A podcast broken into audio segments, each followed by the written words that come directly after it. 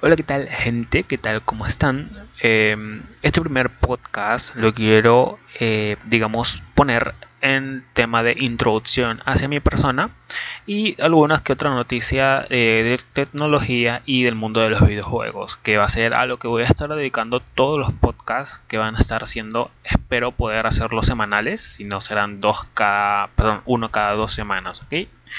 Voy a ver cómo se me dan las cosas primero, eh, mi persona, Julián, ok, eh, soy de Venezuela, tengo 21 años, a punto de cumplir 22 en noviembre, y me quiero o me voy a empezar a dedicar a este tema de los podcasts debido a, bueno, a un youtuber que sigo, que se llama Víctor Abarca, que bueno, él recomendaba eh, poder hacer este tipo de contenido y yo la verdad lo estuve viendo, escuché, escuché obviamente sus podcasts y la verdad me parecieron fascinantes.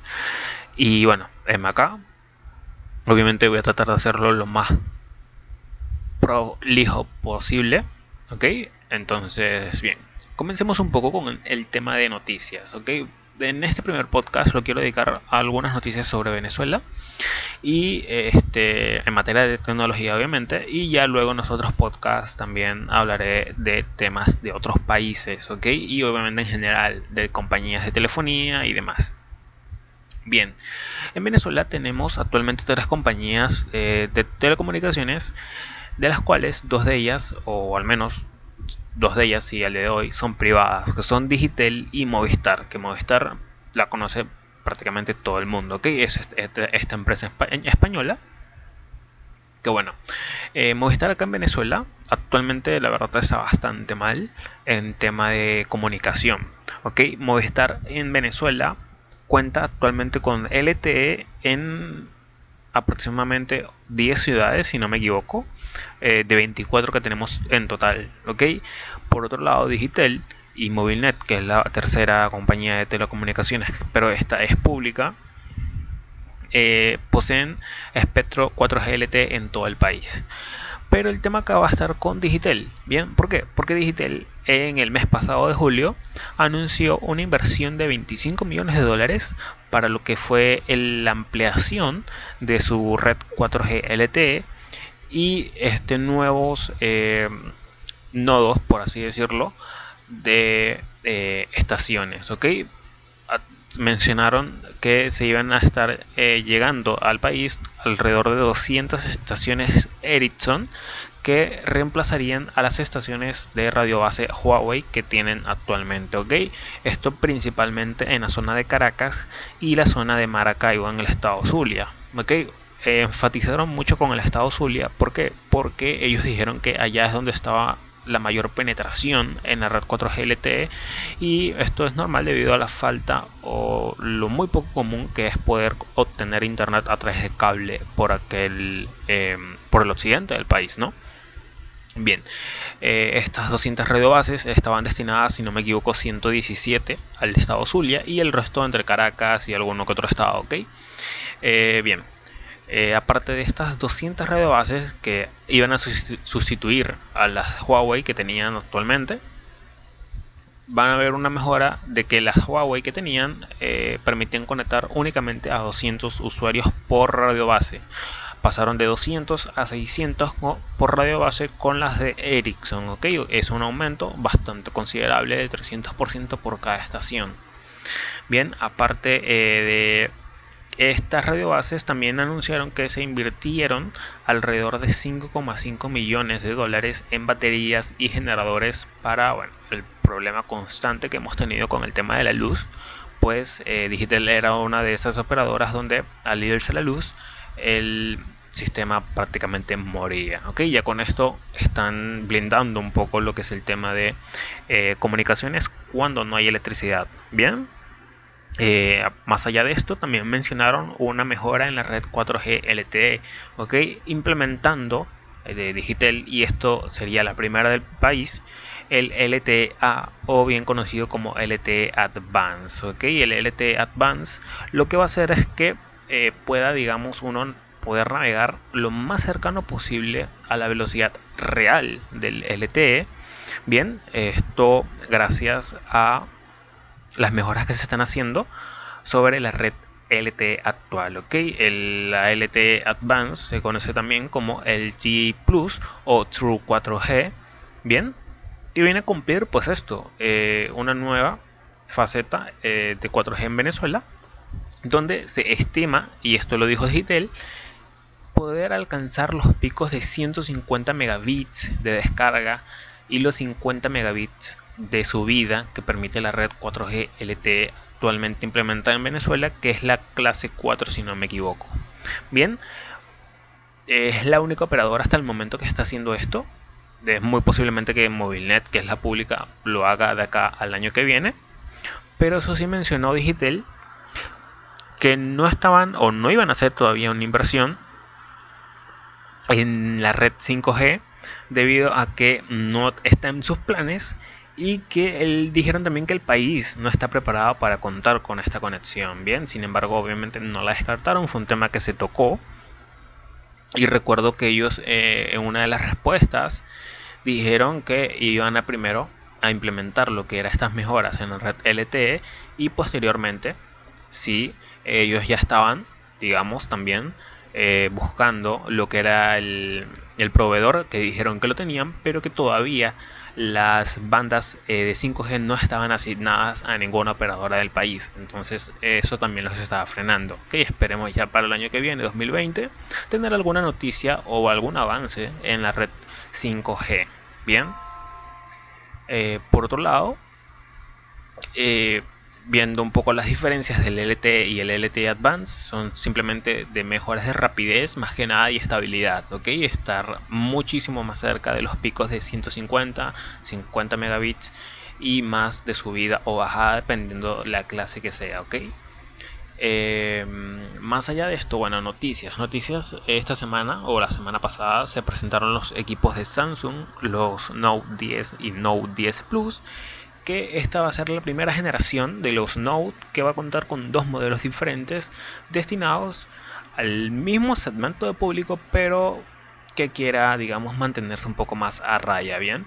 Eh, en las especificaciones del Note, del Note 10 tenemos una pantalla de 6,3 pulgadas Dynamic AMOLED eh, con resolución eh, Full HD Plus con ah, pantalla con compatibilidad HDR10 Plus, el procesador Exynos 9825 de 7 nanómetros, 8 GB de RAM, 256 GB de almacenamiento interno, una cámara frontal de 10 megapíxeles, una cámara trasera triple, ok, eh, de telefoto gran angular y ultra gran angular. Luego con conectividad tenemos prácticamente todo, LTE, Wi-Fi AC y AX que es Wi-Fi 6. Tenemos Bluetooth 5.0, GPS, NFC, USB tipo C.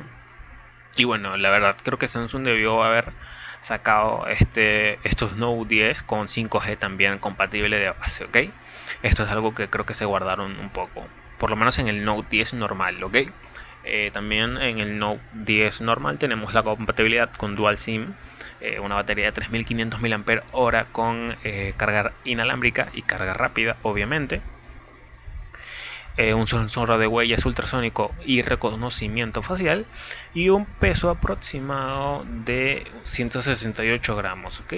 Este Note 10, el modelo base va a partir de los 959 euros. Ahora con el Note 10 Plus vamos a pasar de una, una pantalla de 6,3 a 6,8 pulgadas con resolución 3040 x 1440 igual con compatibilidad HDR10 Plus, el mismo procesador Exynos 9825. Ahora de 8 pasamos a 12 GB de RAM, el almacenamiento interno pasa de 256 o 512, que en el modelo anterior era solo de 256 sin micro SD, ojo. ok la misma cámara frontal de 10 megapíxeles, la misma configuración trasera de 3 cámaras, pero aquí se añade un cuarto sensor que va a ser el TOF, el sensor de profundidad para este efecto de desenfoque. Bien, tenemos también eh, compatibilidad con 5G. ¿ok? Este modelo 5G únicamente va a estar disponible en algunos mercados, ¿ok? no va a ser global. Tenemos las mismas compatibilidades de Wi-Fi AX, NIMO, Bluetooth 5.0, ANT Plus, eh, USB tipo C, NFC y GPS. ¿ok? Tenemos también Dual SIM eh, y una SIM única para el modelo de Note 10 con compatibilidad con 5G, una eh, batería de 4300 mAh, carga inalámbrica y aquí la carga rápida pasa a ser de 45 vatios, ¿ok? Que en la del Note 10 era de, si no me equivoco, 40 vatios. Eh, pero el cargador, en este caso de 45 vatios, no viene incluido en la caja del Note 10 Plus.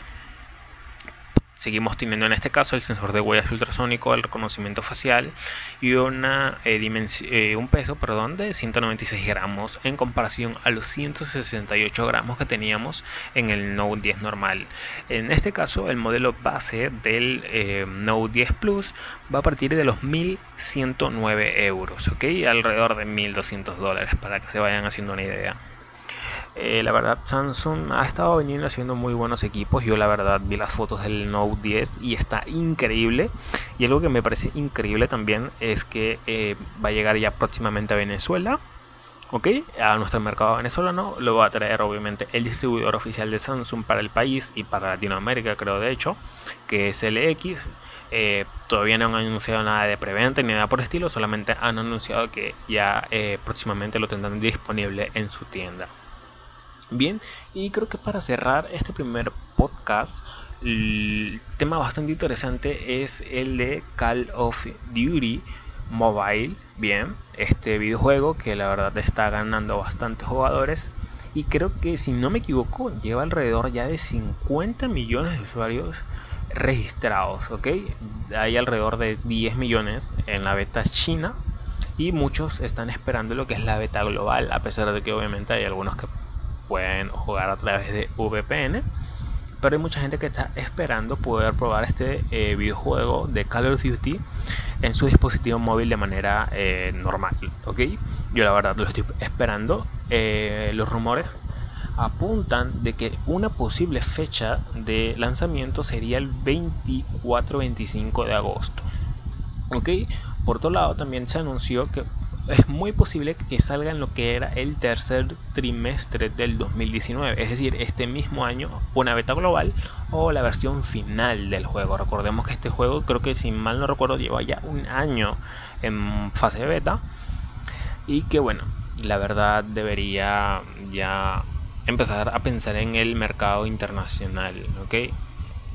Em, como les mencioné, 24-25 de agosto máximo el mes de septiembre estarían ya lanzando lo que es esta versión final o global por fin del Call of Duty Mobile, que recordemos es un videojuego de Activision en conjunto con Tencent y creo que también está metido Garena, donde vamos a tener lo mejor de todos los Call of Duty que tenemos para ordenador, los mejores mapas, las armas, eh, vamos a tener el modo obviamente multiplayer, va a estar un modo historia si no me equivoco, y obviamente el modo que está tan de moda que es el Battle Royale, ¿o bien?